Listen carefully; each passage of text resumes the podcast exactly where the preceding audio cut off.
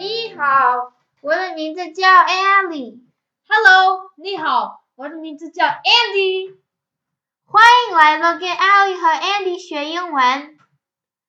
How do you kill time at a boring airport? I read books so I don't feel bored.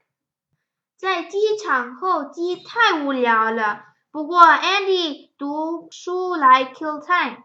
kill time 在这里可不是杀死时间，它指的是打发时间，尤其指空闲时消磨时间。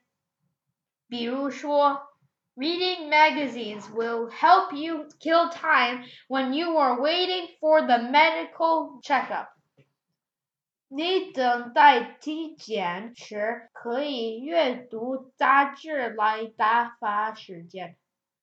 I read an article about ten ways to kill time. 我读了一篇文章，是关于十种消磨时间的方法。Ali, what do you think is the most popular way people use to kill time? Play with their phones, of course. 哈哈，你是不是也常玩手机来 kill time 呢？谢谢收听，拜。